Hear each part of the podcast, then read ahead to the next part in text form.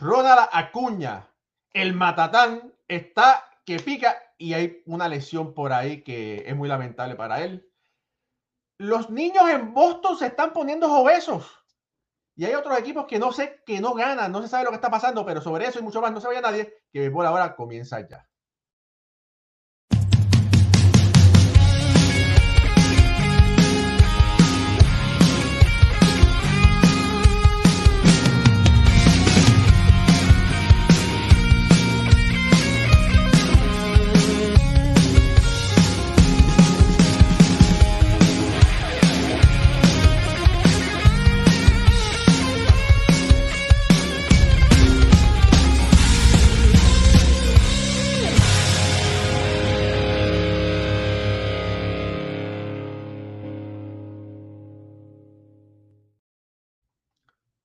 Muy buenas familia del béisbol, bienvenidos a otro programa de béisbol entre amigos por aquí, por Béisbol Ahora. Mi nombre es Raúl y Ramos directamente desde el área triestatal.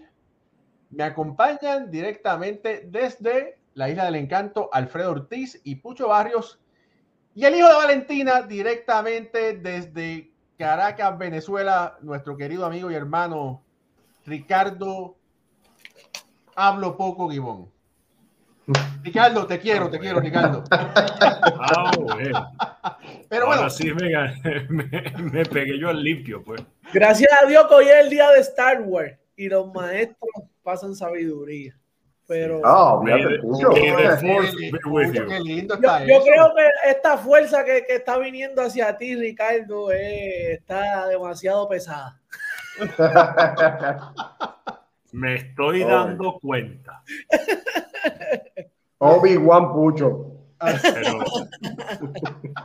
Pero, sí, que la, que la fuerza esté con ustedes, amigos. Hoy, 4 de mayo, día de la Guerra de las Galaxias. Amén, amén. Así que saque, su espada mientras ven el show con nosotros. Eh, familia, Ronald Acuña Jr., que está teniendo una excelente temporada, lamentablemente se acaba de lesionar. Y es triste porque sabemos que Acuña tiene todas las herramientas pero ha tenido mala suerte en cuanto a las lesiones. Vamos a pasar por aquí para que ustedes vean lo que sucedió. Pelotazo hoy en el juego de los Marlins. No fue un pelotazo, perdón, fue un foul. Y con el foul se dio, se pegó en la rodilla. Eh, lamentable para Ronald Acuña Jr. Eh, y para los Bravos de Atlanta. Pucho, por ahí, por favor, eh, las, las, estadísticas de Ronald Acuña. Porque vamos a una cosa, vamos a ver una cosa rápido aquí eh, Ronald Acuña está demostrando que está mejor ahora mismo que el señor Soto y otros peloteros. Adelante, Pucho. Raúl, mira, eh, sí, Ronald Acuña en 32 partidos, 124 eh, turnos oficiales, 44 y 11 dobles, 6 honrones, 20 RBI, 3, batea para 355, un on base percentage de 455, 445, un slogan de 589 y un OPS de 1034, con 19 bases por bola y 15 bases robadas. Esos son los, los números de, de Ronald Acuña Jr. Ahora mismo en, promedio de bateo el, el right eh, que mejor está, está bateando, el mejor right con el mejor OPS. Eh, una temporada de que le hacía falta tener a, a Ronald Acuña. Sí, dentro de eso, líder en la liga en carreras anotadas, líder en la liga en hits y en bases robadas. Así que, como estás diciendo, tremenda temporada para Acuña en este momento. Esperemos que se recupere de, la situación. Estamos esperando a ver eh, qué daño pudo haber tenido en esa pierna Acuña. Ricardo, los Bravos de Atlanta están jugando un béisbol excelente. Están primeros en su división. Anteriormente, los Bravos ganaron sin Acuña pero Acuña les da ese extra. ¿Qué tan importante es Acuña para ese equipo? Sí, eh, definitivamente eh, de que pueden ganar sin Ronald Acuña, pueden ganar. Así como de hecho lo hicieron los padres de San Diego el año pasado sin Fernando Tatis. Pero lo estaba leyendo mucho en las redes donde decían que Ronald Acuña Jr. puede ser el pelotero más completo que hemos visto en el béisbol de las grandes ligas desde el debut de Mike Trout y hasta muy comparable con lo que puede ser ese Barry Bonds de los Piratas de Pittsburgh, un Ricky Henderson, que, claro, la distancia que tiene con Ricky Henderson es que Acuña puede conectar mucho más cuadrangulares, pero, pero es una mezcla de, de peloteros lo que tiene Ronald Acuña o lo que es Ronald Acuña Jr., porque fildea muy bien y tiene un rango bastante amplio para jugar en el jardín derecho. Eh, corre extremadamente bien las bases y se roba muchas bases. Tiene swing para batear hacia la banda contraria como para jalar hacia su banda. Fíjense que el cuadrangular que conectó en el City Field hace unos días de 448 pies, teníamos mucho tiempo que no veíamos un batazo en el City Field que cayera en el tercer piso. Y Ronald Acuña ha estado conectando batazos como estos, pero además lo hace ver muy fácil. Entonces, que pierdan a, Ronald Acuña, que afortunadamente todavía no se conoce más detalles, sino que dicen lo sacaron por eh, una contusión, por un golpe en la rodilla, pero no hay eh, una, un daño estructural en, en, la misma. Es más por precaución y creo que esto ayuda mucho a los Bravos de Atlanta. Ahora, perder a un pelotero como Ronald Acuña definitivamente es algo dolorosísimo para el béisbol, para los Bravos. Pero más allá de esto, eh, creo que afortunadamente lo que estamos viendo son golpes, el del hombro también hace unos días, el pelotazo que le dieron, y ahora este, que son solamente golpes. Afortunadamente no pasan, no pasan más allá. Alfredo. Sí, no, definitivamente la juventud le ayuda mucho a Acuña en, la recuperación. Esperemos que esté bien. Hay que acordarnos, ¿verdad? Que ya él ha sufrido lesiones en las piernas, así que eh, eh, en esa parte pues, es un poco preocupante para el equipo de adelante, por eso es que toman rápidamente precauciones con él y no tratan de extenderlo más, sino rápido eh, averiguar qué daño hay, si alguno, para que este pelotero pueda estar en el terreno, porque aunque sí hablamos de que pueden ganar sin él, la posibilidad de victoria del equipo de Atlanta aumenta muchísimo cuando, cuando este jugador está en, el terreno. Y, puede haber aquel que diga, mira, sí, tuvo una segunda mitad de temporada donde Atlanta fue campeón mundial y, no tuvo acuña, pero, pero sí, hay equipos que sí pueden sobrevivir sin algún jugador estrella por un corto tiempo pero en una temporada como esta, tan larga, tan competitiva, eh, entiendo yo que para que el equipo de Atlanta pueda repetir su éxito en la postemporada, necesitan de Acuña, porque veo muy difícil que se repita eh, eh, lo que pasó en el, en el 2021 si este joven no está en el terreno de juego para los Bravos. No, y que recordemos que en ese, ese año que llegaron campeones, Ricardo, los cambios que hicieron, que sabían que ya no lo iban a tener.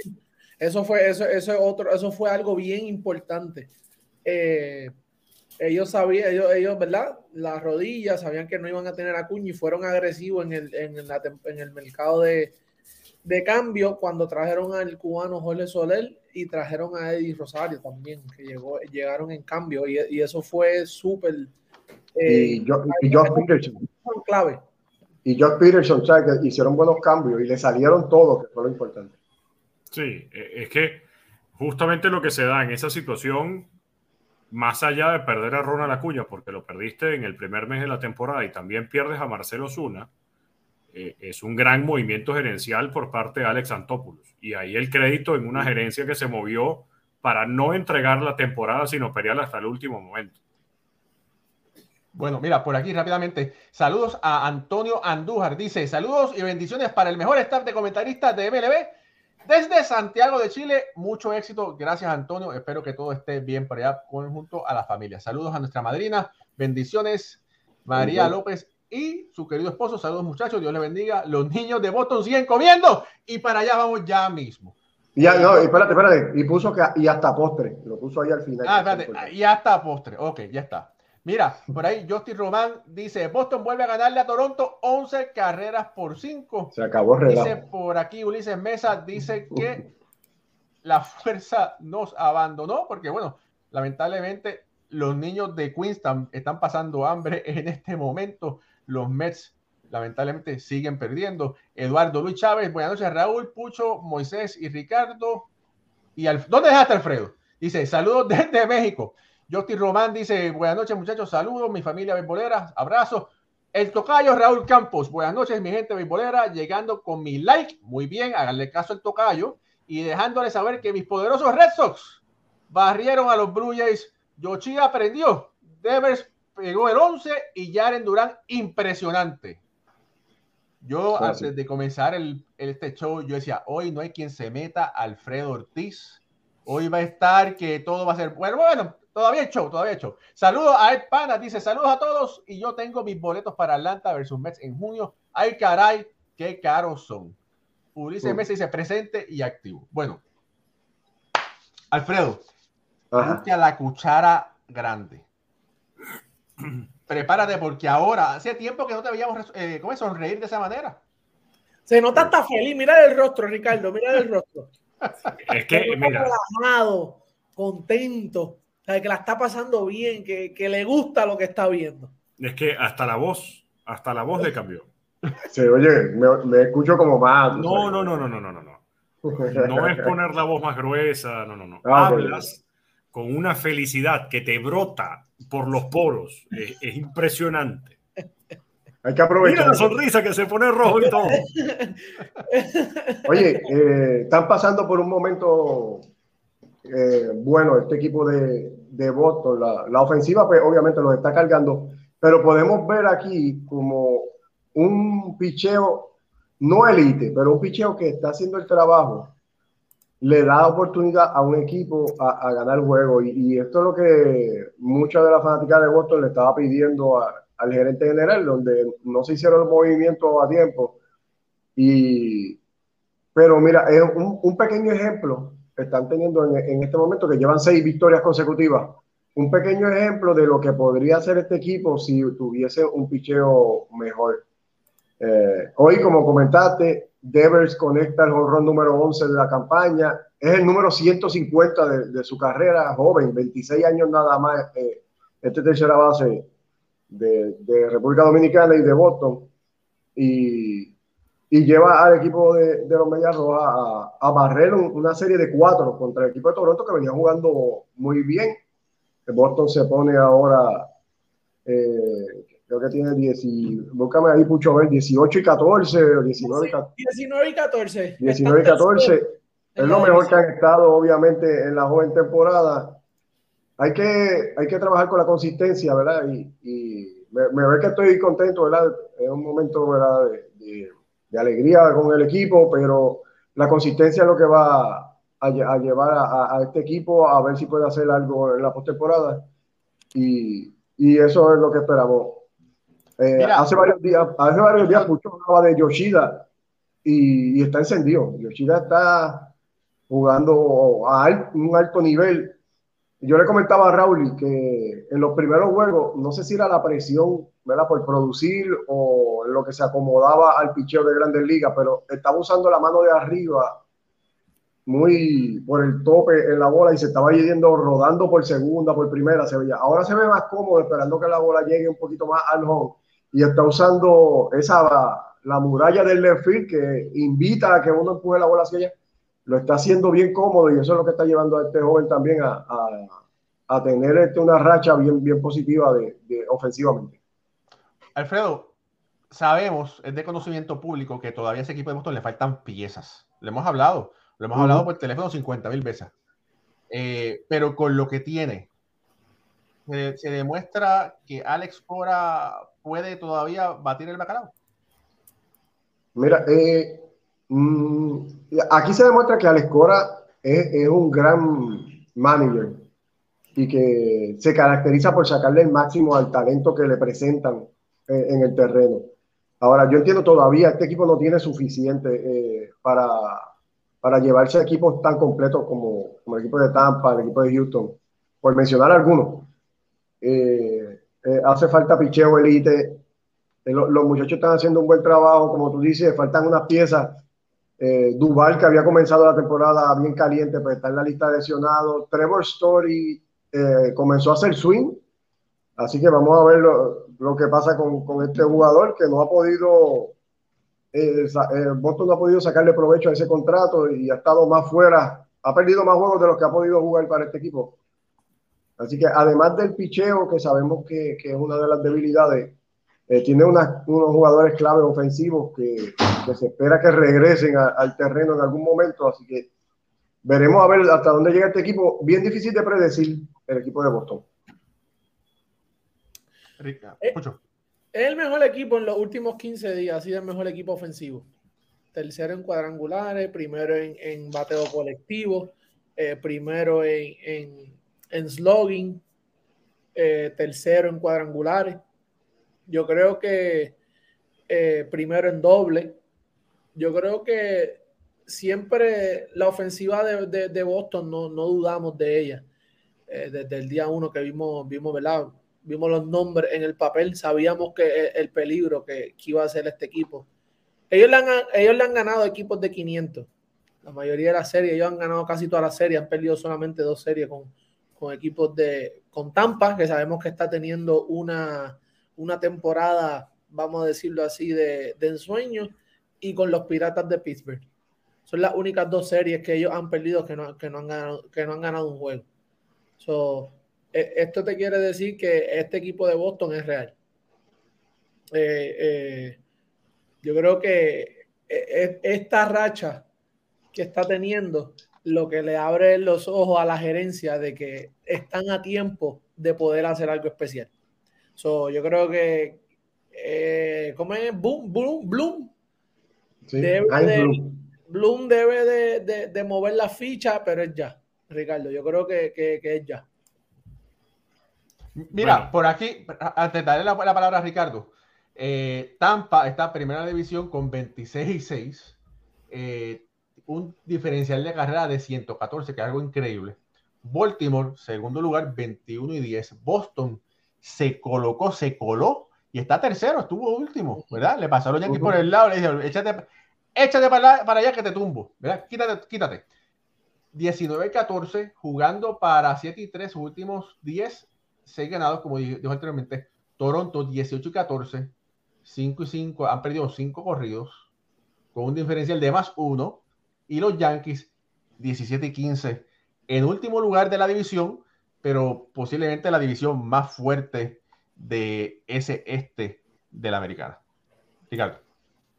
bueno, de hecho es la mejor división en todo el béisbol. Si ven esa misma gráfica y esa misma imagen, en los standings, se pueden dar cuenta que los Yankees estarían segundos en el centro de la Liga Americana y estarían terceros en el oeste. Y además, si lo llevas hacia la Liga Nacional, estarían segundos en el este, estarían terceros en la central y estarían segundos en el oeste de la Nacional. Estamos hablando de la mejor división en todo el béisbol donde cada uno de estos equipos proyecta muchísimo. Yo no sé si los Yankees vayan a hacer movimientos tan rápido en la temporada. Yo creo que se van a esperar a la fecha límite de cambios, el 31 de julio, el 2 de agosto, porque de alguna manera me, me, da la impresión de que confían en el talento que tienen, en que ellos no necesitan nada de afuera, a menos que surja algo eh, que esté evidentemente fuera de lo previsto. Por ejemplo, eh, con Carlos Rodón, las últimas noticias es que el problema que está teniendo en la espalda, todas las imágenes y todos los estudios han salido negativos, pero sigue teniendo problemas y sigue teniendo molestias. Esto lo puede limitar a que regrese todavía más tarde de lo que se tiene esperado. Eh, cuando vemos el caso de, de Oswald Peraza, que se torció un tobillo y bien sabemos lo mucho que tarda en recuperarse un tobillo, sobre todo una torcedura. No es fácil, evidentemente, llevar un hospital como el que llevan los Yankees año a año, pero ahí está. Hace unos días hablábamos de Willy Calhoun y esto fue el lunes. Y ahora resulta que Willy Calhoun en sus últimos ocho juegos se ha transformado en Obi-Wan Kenobi eh, con Luke Skywalker y, con Anakin. O sea, se transformó el pelotero. Entonces, es que fíjate, muchos de ellos lo que necesitan es tiempo de juego. Mira, y, eh, haciendo un, creo. no, que iba a decir, Willy Calhoun es el ejemplo de que todos los años hay un yankee que de la nada se pone la capucha y parece que las rayas la sientan. Sí, y, sí, y, es que el problema además de los Yankees es que no están bateando. Y lo colocaba ayer o ayer en un tweet con las estadísticas y con tanto de la ofensiva como del picheo. Una de las estadísticas que más me preocupaba y que más me llamaba la atención era el promedio de bateo con las pelotas puestas en juego. Son últimos en todas las grandes ligas con apenas 2.66. O sea, que de todas las pelotas que los Yankees ponen en juego, ellos son out en más de 7 veces de 10. O sea, esto es realmente impresionante. Los Yankees no están bateando. Y ahí el detalle. Están 24. sí, claro. Colectivo. Claro. Mira, eh, cuando empezaste a, explicar esto, dijiste un comentario muy interesante. Y el comentario fue que la división eh, donde los Yankees están, que están últimos en otras divisiones, eh, pudieran estar segundo, tercero hasta primero, ¿verdad? Por el récord que tienen. Se está hablando de ahora con la posible o la inminente mudanza de los Atléticos a Las Vegas, se está hablando seriamente del posible, la posible realineación, el, el famoso realignment. Y quiero, me gustaría que habláramos un poquito sobre eso, porque en un momento, en un año, en dos años, que ha cambiado tanto el béisbol, posiblemente este sería el mejor momento, ¿verdad? Para que esto suceda. Recordaremos en el pasado cuando Milwaukee, sí, Milwaukee jugaba en la americana, pero hoy día juega en la nacional y antiguamente los Astros de Houston jugaban en la nacional y ahora juegan en la americana, solamente para dar un ejemplo. Pero mira, antes, antes de hablar de eso, saludo a Jaime de Izar, que está conectado, saludos, nuestro querido hermano Ricardo Arroyo desde el Dogado, también está conectado, síganlo por Instagram, tremendas entrevistas. Vidal Santiago dice saludos a los mejores, gracias hermano. Rafael Torres, yo que dice que él no cree el picheo de Boston. Eh, pero bueno, que con dos lanzadores Boston va a mejorar y sea como Antonio Andújar. Dale like a este prestigioso programa. Gracias, Antonio. Mira, pero se está una pregunta. El, estado de Nevada queda justo encima de California. Claro. Eh, ¿Por qué tendría que haber un realignment si Oakland lo que estaría jugando, además en el mismo uso horario? Bueno, se está hablando, tú sabes que hay varios equipos que estuviese entrando. Se está hablando, ¿verdad? Y entonces, cuando con el cambio de Oakland y con la entrada de posiblemente dos nuevos equipos, sería el momento. como que no? Yo honestamente, honestamente no veo una expansión de grandes ligas en el futuro cercano, por más que eh, puedan estar hablando, porque además, eh, el propio Rob Manfred lo decía, primero tengo que atender eh, el asunto con Oakland y el asunto con Tampa de sus estadios para luego pensar en una expansión. Si eliminaron, pelote si eliminaron equipos de ligas menores y eliminaron además con este convenio colectivo que firmaron los peloteros de, ligas menores, eliminaron además la cantidad de peloteros, porque el convenio excluyó a un grupo de jugadores. ¿De dónde vas a sacar al talento? O sea, van a ser dos equipos confeccionados con, con jugadores de AAA, AA. Eh, ¿De dónde sacas a los peloteros? Bueno, Ricardo, de del, resto de los equipos, protegen a un grupo y escogen. ¿Cómo que no? No, no, lo sé. Pero como que no. no, ¿Siempre ha sido así? Sí, no, no, no, sin duda. Así sin que duda que ha sido, sin duda que ha sido así. Pero creo que para, para los años futuros tienes menos jugadores en ligas menores. Entonces no veo primero no le veo sentido al, negocio de grandes ligas que los dueños acepten el ingreso de dos equipos más, porque esto haría que el plan de repartición de ingresos se tenga que repartir entre 32 y no entre 30. Hay unos equipos evidentemente que, que pagan por el plan, hay otros equipos que simplemente reciben dinero, y eso estamos claros. Pero los derechos de televisión, para empezar por ahí, si ya eh, Valley Sport y Diamond Group, o Diamond Group, que nombre comercial es Valley Sport, eh, eh, para empezar esta temporada estaba con menos 140 millones de dólares en su estado financiero. ¿De dónde sacas? Es que tienen una crisis de fanáticos en los estadios, porque no les está yendo gente. Hablaban de que con ahora eh, las nuevas reglas, eh, esto todo iba a cambiar y resulta que para el primer mes de campaña 2023 tenemos más o menos 500 fanáticos, 500, 500 en promedio del año pasado. Es que no, no hay, pero, no hay razón de negocio para hacerlo. Pero Ricardo, mira, menos.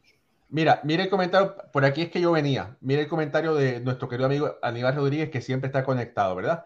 Además de Las Vegas, eh, expansión Nashville, Utah. Manfred dijo que quería eh, la expansión antes de retirarse y cuatro divisiones por liga con al menos cuatro equipos, ¿verdad? Entonces, Nashville, eh, Dave Stewart, el famoso lanzador de los Atléticos de Oakland, es uno de los que está empujando. Eh, Utah es, otra, es, otro mercado diferente. ¿Qué de resultado? No lo sabemos, ¿verdad? Ellos harán estudios. Oye, si hay béisbol en, Tampa, que es poco, pero si hay béisbol en Miami, que están trayendo otras actividades, la Serie del Caribe, el Mundial, se las van a ajustar, ¿verdad? Eh, no es culpa de los dueños que ellos estén vendiendo su producto y que venga una televisora y ofrezca tantísimo dinero, ¿verdad? Y después no puedan sufragarlo, después no puedan aguantarlo. Pero si, si en algún momento se hubiese la comer, los equipos nuevos posiblemente estuviesen más cerca que antes. Y entonces tú dices, bueno, hay menos jugadores de liga menor. Sí, pero bueno, pero hay más ligas independientes. Y estos y los equipos se nutren también de estas ligas independientes, donde prueban los jugadores, ¿verdad? A un costo menor para ellos. Porque ellos lo que están haciendo es cortando esquinas para ahorrarse el dinero y que los peloteros se, se desarrollen en otros lugares.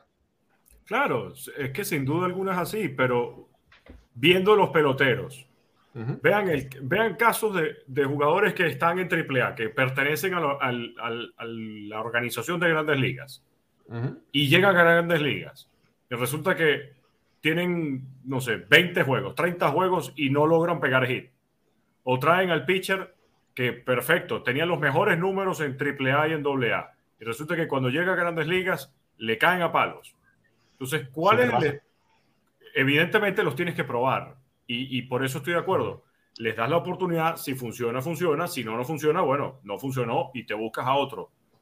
Pero vas a hacer, vas a armar un equipo en Utah, en Portland, en Las Vegas, en donde ustedes quieran, con la esperanza de que se va a hacer una expansión de equipo.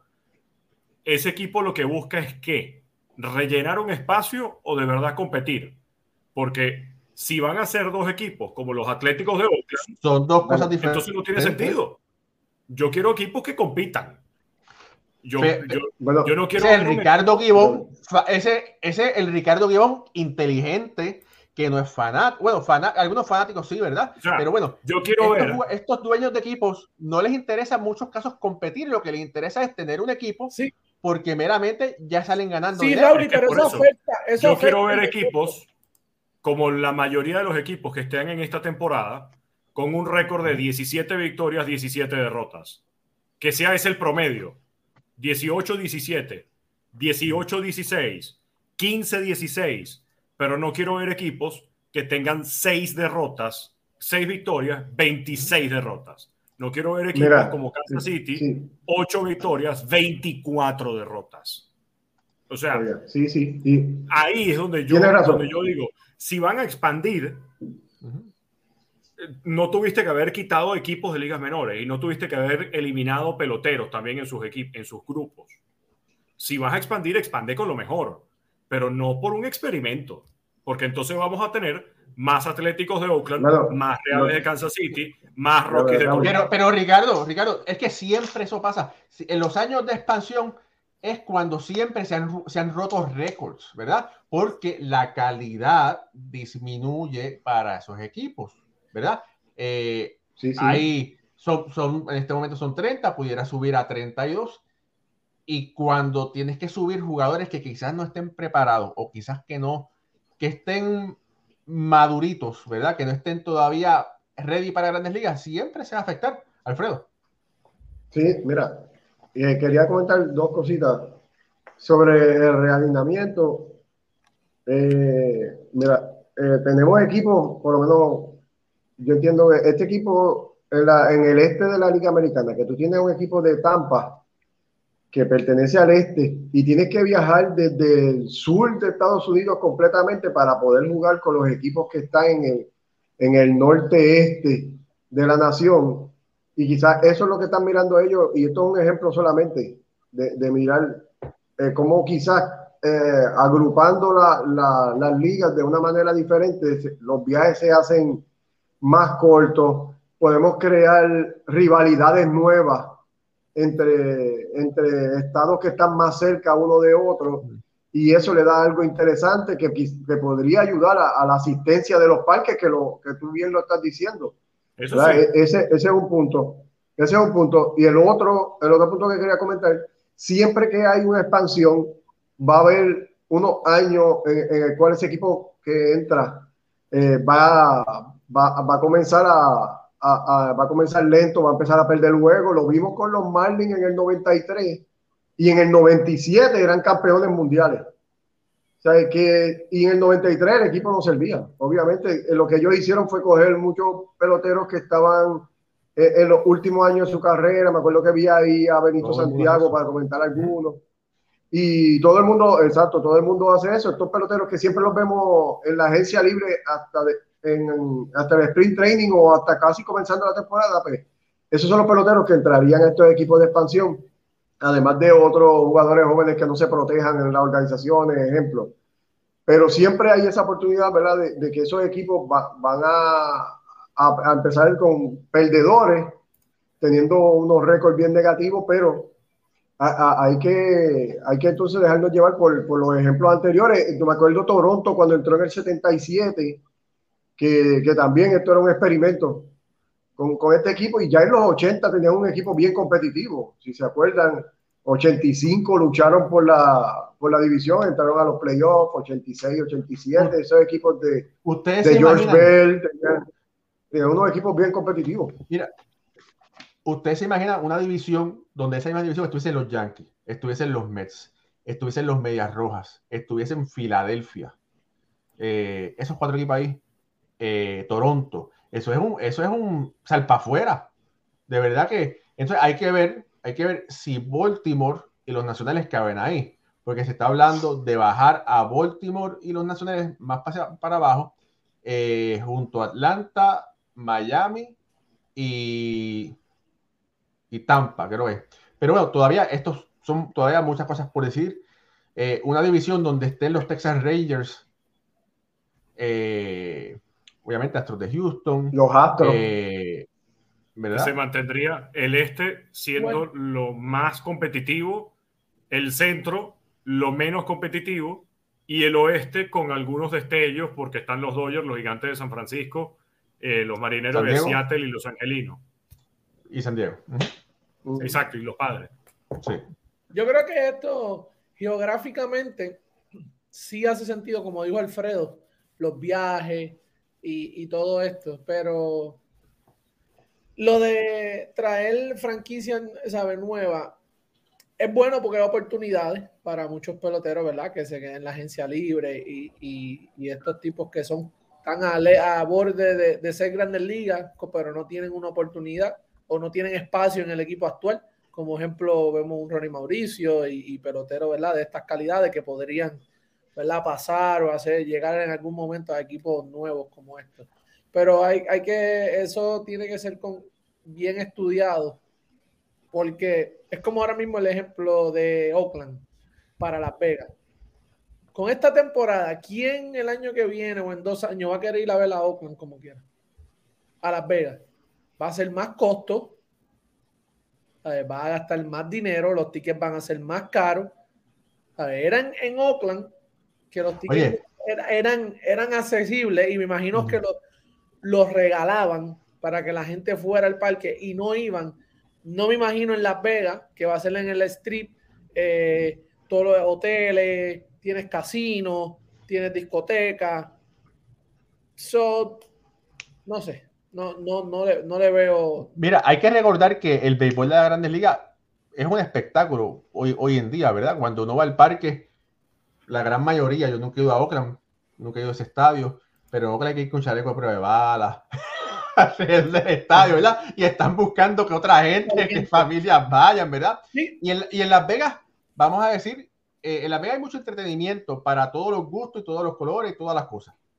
Quizás es, pudiera ser una opción de entretenimiento a menor costo, porque ¿qué puede costar un, un ticket ahí posiblemente en Las Vegas? 25 o 30 dólares en comparación a un show, a un show de Las Vegas que cuestan cientos de dólares, ¿verdad? Todo, todo depende, todo depende. Pero sería, bueno, hay que ver qué va a suceder. no creo. Eh, no todas las fanaticadas, Raúl, son como las de los Cops, que aunque estén perdiendo van al ah, no, claro. no, claro. Y miren, que es algo que además no comentamos.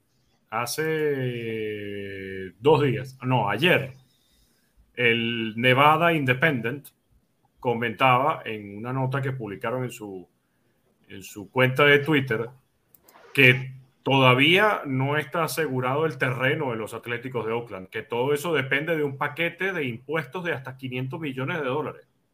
O sea que por más que ya anunciaron, sí, tenemos la disposición de comprar el terreno y demás, que falta. O sea, dentro de ese proceso falta. Es más, Jeff Passan lo, y comentó parte de lo que está en el escrito en la nota de prensa. Y, y yo coincido completamente con ustedes. Me parece que si es por realinear divisiones, de maravilla. Igual creo que el problema con los Atléticos de Oakland es que es muy bonito que te muevas a Las Vegas, muy bonito que vas a tener un espectáculo de estadio, muy bonito que vas a tener espacios alrededor para que inversionistas puedan invertir. Como los Raiders, como hicieron los en Tu, sí, en tu terreno, en tu hotel, en tu organización y demás pero esto tiene que ir acompañado de un proyecto de equipo, que es lo que no tienen los Atléticos de Oakland. Si tú vas a seguir siendo una organización que fomenta el desarrollo de peloteros para luego cambiarlos cuando tienen algún destello de brillo, de, de buenos números, de buenos batazos o de buenos lanzamientos y demás, para cambiarlos, estás haciendo lo mismo que vienes haciendo en el Coliseo desde hace 10 años. Porque si ahorita, por ejemplo, con este lanzador Mason Miller, Mason Miller llegó con solamente 8 innings y 2 tercios este año en AAA. 8 innings y 2 tercios, de los cuales fueron dos salidas, una de 3 y 2 tercios, una de 5 innings. La de 5 innings fue de perfecto. No permitió que nadie se envasara y en cinco innings ponchó a 11. Es un tipo que lanza 100 millas promedio y que además tiene un arsenal de picheos muy completo. Si lo que va a pasar es que entonces Mason Miller demuestra que va a ser el próximo Randy Johnson y resulta que lo cambian dentro de dos años porque ya no le van a ofrecer una extensión de contrato o, eh, o evitan que llegue arbitraje, entonces, ¿qué sentido tiene Oakland? ¿Qué sentido tiene verlos en Las Vegas si no tienes a ese, a ese equipo que tú vayas a ver todos los años? Ya no son ese equipo de los Atléticos de Mark Maguire, José Canseco, que iban a conectar jonrones por todos lados. Giambi. Entonces, preocupa ver un equipo así. Sí, muy bonito que se mueven a Las Vegas. Pero ¿cuál es tu proyecto de equipo? ¿Cómo vas a acompañar eso? No, y ahora mismo no, tú, eso no te da ganas de ver. Ahora mismo los juegos de Kansas City, los juegos de eh, Oakland.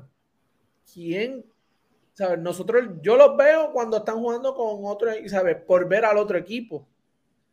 Eh, para, y, y, ver béisbol, pero en realidad es como tú sabes ya que van a perder. Es, malo tengo, de verdad. Tengo aquí, organización. Tengo aquí los equipos en orden de asistencia al parque.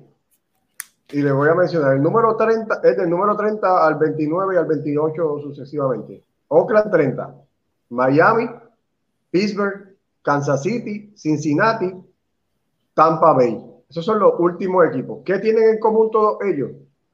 No firman a, jugadores de largo tiempo, no crean una cultura de peloteros por mucho tiempo en esos equipos y, tienen el cambio de, jugadores todos los años viendo esa fanaticada, viendo jugadores nuevos, eh, ven a sus estrellas irse.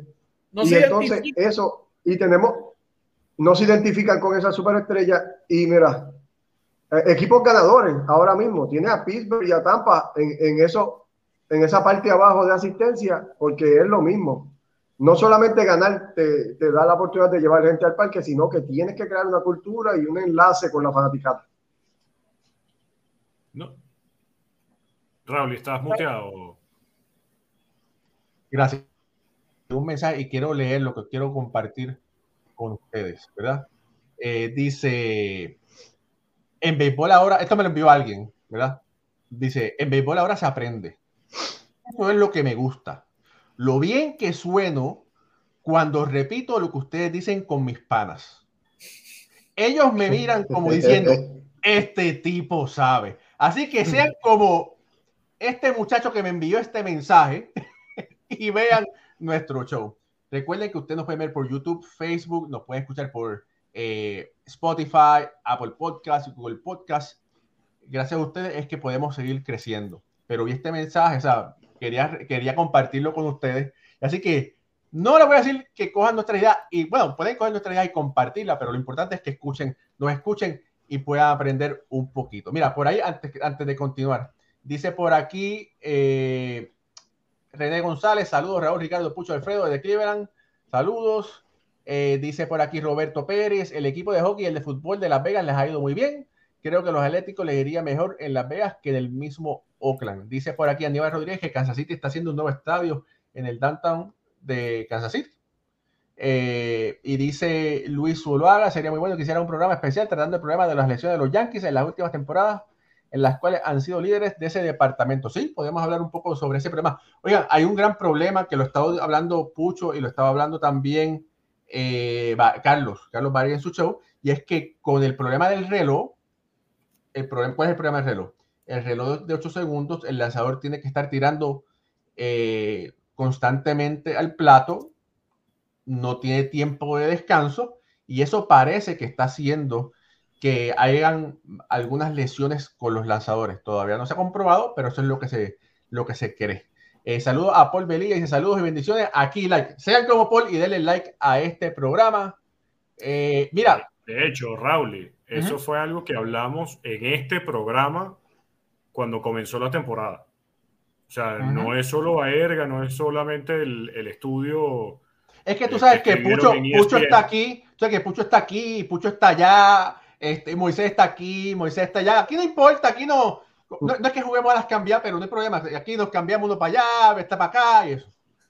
Pero en este programa se dijo que el cronómetro podía traer consecuencias para los pitchers, porque no es lo mismo lanzar 100 millas cuando tienes todo el tiempo del mundo para relajar un poco el brazo, para sacar el pie, a estar obligado a hacerlo cada 15 segundos. Mira, aquí, aquí, un momento, Ed Panas dice, nuestro querido amigo, el pintor, dice, ¿y por qué no expandir a República Dominicana, México y Japón? Japón es muy lejos. Manfred ya descartó México. México, el dinero, ¿verdad? Allá es peso y es dólar. Y República Dominicana no tiene la, infraestructura y el país relativamente es pobre para tener una franquicia de béisbol a tiempo completo. Esa es mi, humilde opinión, ¿verdad? No es que no tenga el talento, sino es la infraestructura. No, ya, de hecho, Manfred descartó México. Eh, Dominicana, como bien indicas, no tiene la estructura. Y Japón, por tema horario, no, no sería atractivo para, para el público estadounidense. Sí, eh, eh, sería como en Puerto Rico, uno, una serie o algo así es, sostenible y, es un éxito, pero mantener una franquicia jugando para eso, para cada uno de estos países, pues no, no, no es viable. Eh, y con lo del reloj, que lo, que lo, lo estábamos tocando allá, Raúl, eh, a mí me da, me, da risa porque la, primera persona que salió comentando que era un éxito y que solamente la gente tenía que dejar de estar quejándose y usarlo a su favor y buscar la manera de usarlo a su favor, es la primera que se queja de que está haciendo daño. Y es más el señor Max Searcher, que este año ha sido controversial. Tú eres el primero que sale en Sprint Training diciendo, y como, como dije allá con, con Carlos, que le gusta, que usarlo a su favor, y ahora eres el primero diciendo que no, que, que, que es un caso, y como dice Ricardo, lo dijimos, eso cuando tú estás fresco y estás empezando la temporada, a ti te pueden poner lo que sea y tú, olvídate, tú estás nítido, estás nuevo. Cuando empieza la fatiga muscular, la fatiga mental, los eslones, estás bregando, sabrá Dios con qué situación fuera del terreno. Más, estás en el terreno, estás cansado, a lo mejor estás bregando con una molestia, con algo. Todo esto se va acumulando, señores. ¿Sabe? Todo esto y el tiempo, es algo, eso, se, eso está ahí. Y tienes que ir rápido. Y esto va vamos a seguir viendo los lanzadores quejándose, vamos a seguir viendo los lanzadores no siendo tan efectivos como ha pasado hasta el momento. Sí, es que fíjate que al principio de la temporada, los lanzadores podían realizar el picheo faltándole 5 o 6 segundos y, estaban cómodos. Ya ahorita que tienen la mayoría de los abridores más de 5 aperturas y están por la sexta, por la séptima, sobre todo cuando pasa el cuarto inning, ya están haciendo los picheos casi con el último segundo. Si esto es así, ahorita, en mayo, en septiembre, probablemente entonces veremos más violaciones al cronómetro y más bolas a los bateadores, porque justamente van a estar agotados. Y si ya tenemos nueve pitchers con operación Tommy John, no me quiero imaginar lo que va a poder pasar de aquí a octubre. Wow. Mira, eh, cambiando un poquito del tema, ¿verdad? Hoy tiró Justin Verlander su debut con los Mets, perdió. Eh, los Mets eh, están un poco a la deriva. Ah, tengo que anunciar que estoy, eh, estoy haciendo un podcast de los Mets que está saliendo en la página de los Mets en español. Lo pueden ver los martes. ah, pero una, cosita nada más, ¿no? una cosita, pero bueno. Lo vienes a anunciar así. miren, tengo un relax, relax. en la página. Relajado en los meses en español, sintonía metropolitana, pues ahí, pueden verificarlo. Pero, anyway, bueno, gracias, hermano, gracias. Eh, Excelente. Gracias a béisbol ahora. Bueno, eh, bueno pues no, no, es por béisbol ahora, ¿verdad? Pero bueno, anyway. Pero eh, los Mets han lucido, no han lucido bien. Se nota la falta que le hace, le, les hizo falta ese bate de Carlos Correa, porque no consiguieron a Carlos Correa, pero no consiguieron a alguien que reemplazara ese bate. ¿verdad? Eh, y como dijimos anteriormente, Scherzer lanzó, pero Scherzer es un lanzador viejo, maduro, ¿verdad? ¿Cuánto puede aguantar con el reloj? Lo mismo, no sabemos qué va a pasar con Justin Verlander. Eh, la temporada está comenzando, pero si los Mets no hacen los ajustes, va a ser una larga, una muy larga temporada en Queens. Pero tú crees que lo de los Mets sea preocupante? Siempre es preocupante en O sea, porque sí, Verlander hoy pierde el juego, pero le hicieron solamente dos carreras que fueron en el primer inning y eso fue todo. Él lució bien, pero es la ofensiva que está dormitando en este momento. O sea, a mí lo que me preocupa de los Mets es que cuando veo a un Francisco Lindor que promedia 212, cuando ves Marcaña 222, Eduardo Escobar 167, eh, son promedios que son tus bateadores principales. O sea, ahí el que está bateando es Brandon Nimo, que tiene 3.02, o un Pete Alonso, que tiene 2.44, pero tiene 11 honrones y 28 carreras impulsadas. Ahora, eh, todavía estoy esperando la primera base robada de Daniel Vogelbach. Oye, pero, pero Vogelbach está, está luciendo un poquito mejor con el bate de lo que yo esperaba. No importa, estoy esperando por lo menos que lo intente. Mira, yo sé que ya tú lo hubieses intentado. Ya, yo sé que ya tú lo hubieses intentado. yo, yo hubiera salido a correr hace rato. Y no soy rápido. Mira, eh, Lindor siempre, quiere decir que Lindor siempre comienza lento, lentísimo. Pero bueno, vamos, esperemos que ahora en mayo él pueda tomar un poco más de, su rumbo. Alfredo, ¿ibas a decir algo?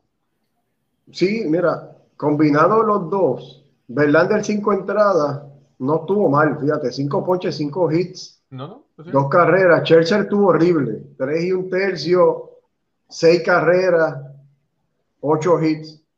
Y esto es lo que, lo que me preocupa un poco, y yo sí estoy un poco preocupado. Eh, es que ni, cuando vemos un equipo de los Mets, no, no están en top en top del promedio de la liga, ni ofensiva ni defensiva, ni, perdón, ofensiva ni en picheo. Ninguno de los dos lados del terreno está haciendo el trabajo ahora mismo. eso es lo que me preocupa un poco, porque normalmente vemos eh, un equipo que quizás está lanzando bien, pero no están bateando, o al contrario.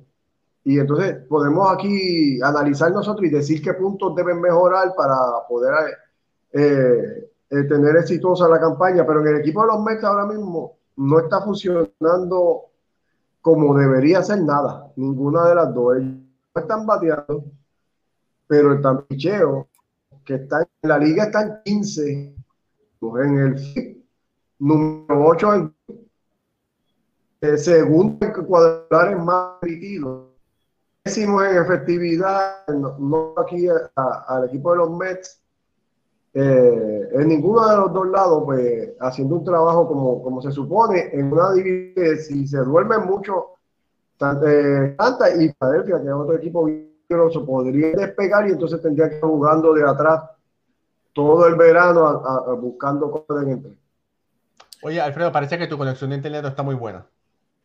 Te la tienes que, verificar. la, tienes que verificar. Entra y sale, sale y entra.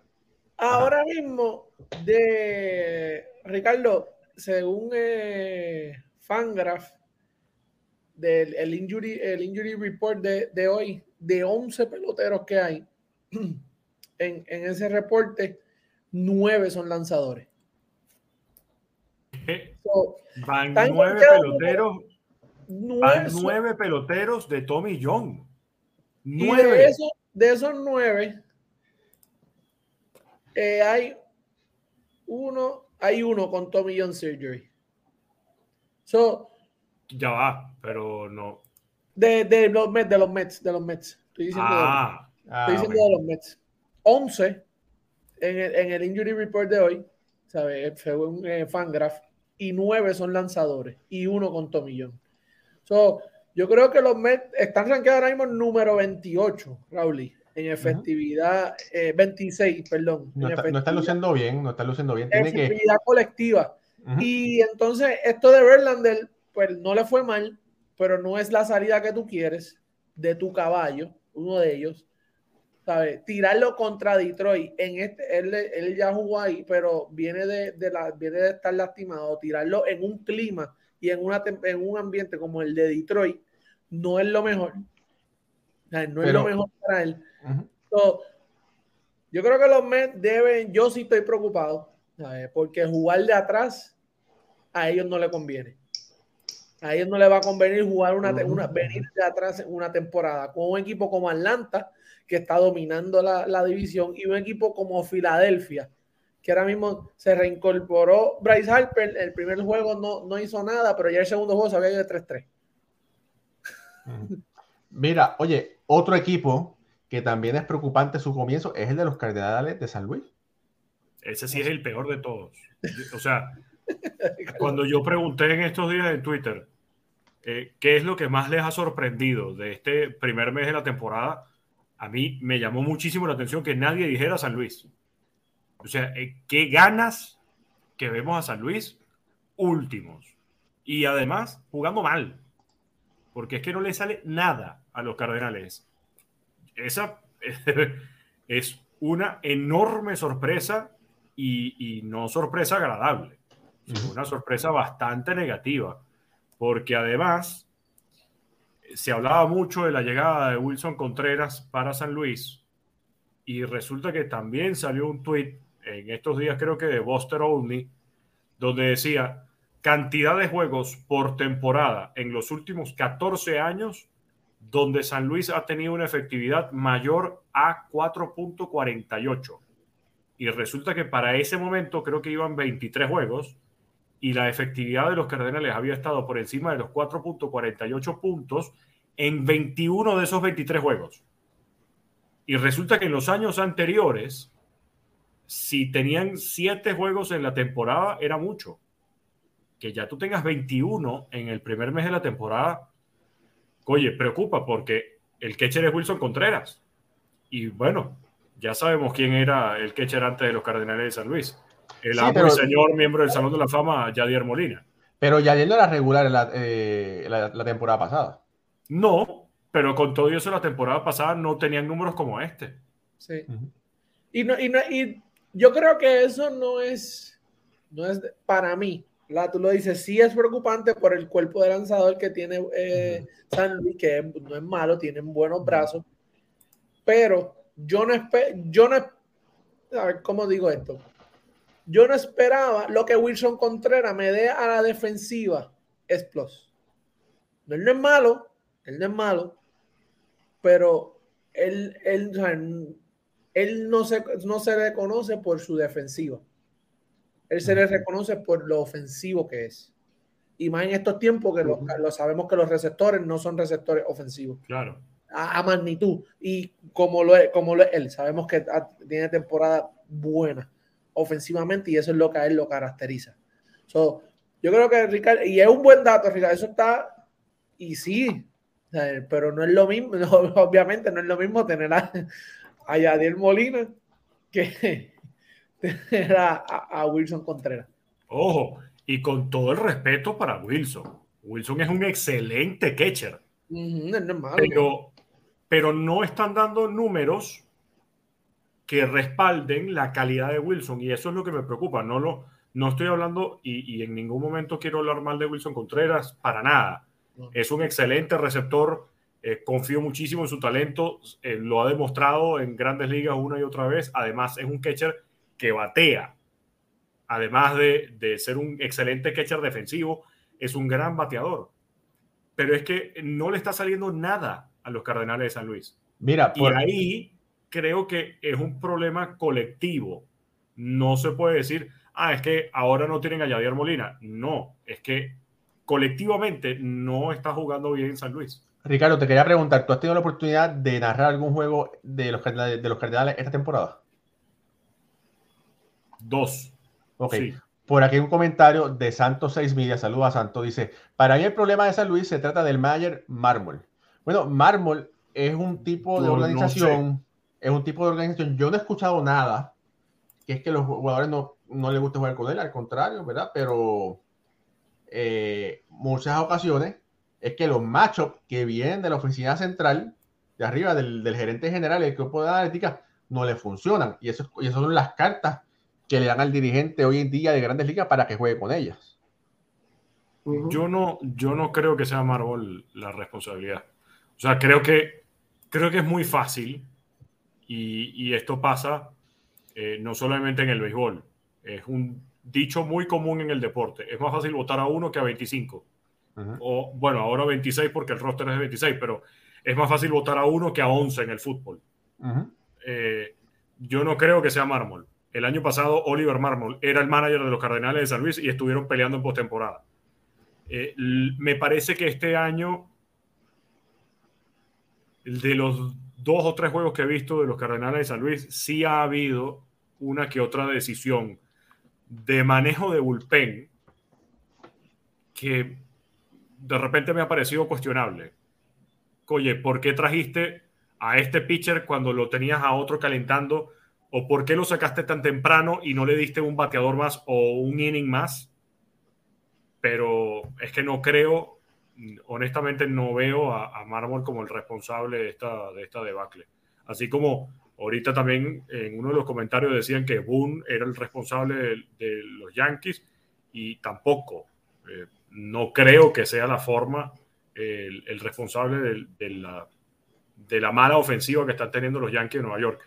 Que sí ha habido juegos, sobre todo el de hace unos días con Domingo Germán. ¿Por qué lo sacó cuando además Germán todavía no tenía eh, 90 picheos, sino tenía 88. Eh, muchas veces ha traído a Clay Holmes sin situación de salvamento, que fue lo que pasó ayer.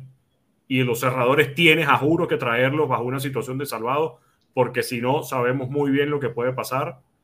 Eh, pero en el caso de San Luis, no veo a Mármol como el responsable. Es que yo creo, Ricardo, con lo que ha pasado con él, hemos visto, ¿verdad? Esto, lo de Tyler O'Neill fue algo que, que, y San Luis no ha sido un equipo de, yo creo que por eso cuando pusiste el tweet no hubo mucha reacción, porque están en el ¿sabes? Están en el Midwest, son un equipo, sí, él es, de tradición, un equipo, ¿verdad? con mucha historia, pero eh, a nivel de prensa es como más bajo el radar. Eh, pero lo de Marmol con, con O'Neill, yo creo que eso sí fue un escándalo, yo creo que eso sí afectó la química del equipo. Ya ellos venían teniendo, ¿sabes? Ya ellos venían tambaleando porque no estaban teniendo el arranque de temporada que se esperaba de ellos, porque tienen un buen núcleo, tienen buenos peloteros. Y e, esto yo creo que fue algo que, pudo haber desmoralizado la moral del equipo. Y cuando tú pierdes un clubhouse, por más talento que tú tengas, no hay forma de que lo recuperes para atrás y los muchachos te respondan de manera positiva. Algo bien difícil de, coger para atrás, esa confianza de tus peloteros, la confianza de tus peloteros. Y lo que hizo con Tyler O'Neill, que mi gente, eh, él sabe, básicamente en público, en la prensa, le dijo que no estaba jugando fuerte, si no iba a jugar a los estándares de la organización, ¿sabes? Que fuera va sentado, sea Tú no dices eso de uno de, tu, de tus toletes y sabemos cómo juega Tyler O'Neill. Yo creo que de ahí en adelante a ver, podemos ver que San Luis es para atrás, que fue. ¿Y, ¿Y, a ti te parece que Tyler O'Neill se equivocó esa jugada? Porque a, mí no me parece, a mí no me pareció que, que se haya equivocado. No. no. a mí no me parece que, que, falta de esfuerzo en el corrido de base de Tyler O'Neill, todo lo contrario. Sí, fue, duro. Mira, eh, familia. Fue, más este, culpa este del coach de tercera. Exacto. Exacto. Sí. Mira, eh, saluda a Pedro de Jesús Rodríguez, está conectado. Familia, este es nuestro website. Usted vaya a www.beisbolahora.com y usted puede ver nuestro website donde tiene todos nuestros últimos programas. Eh, tiene también artículos y quería compartir este artículo que escribió Ricardo Gibón. Lo que está pasando con los piratas de Pittsburgh. Usted va aquí, lo aprieta y puede leer el artículo escrito por nuestro querido amigo hermano Ricardo Gibón, al igual que otros artículos. Aquí usted puede ver eh, artículos escritos por todas las personas de este staff. Y puede también ver los podcasts, puede por Apple, por Spotify o por YouTube. Ahora sí. Eh, familia, ha sido un super programa. De verdad, hemos hablado de muchas otras cosas.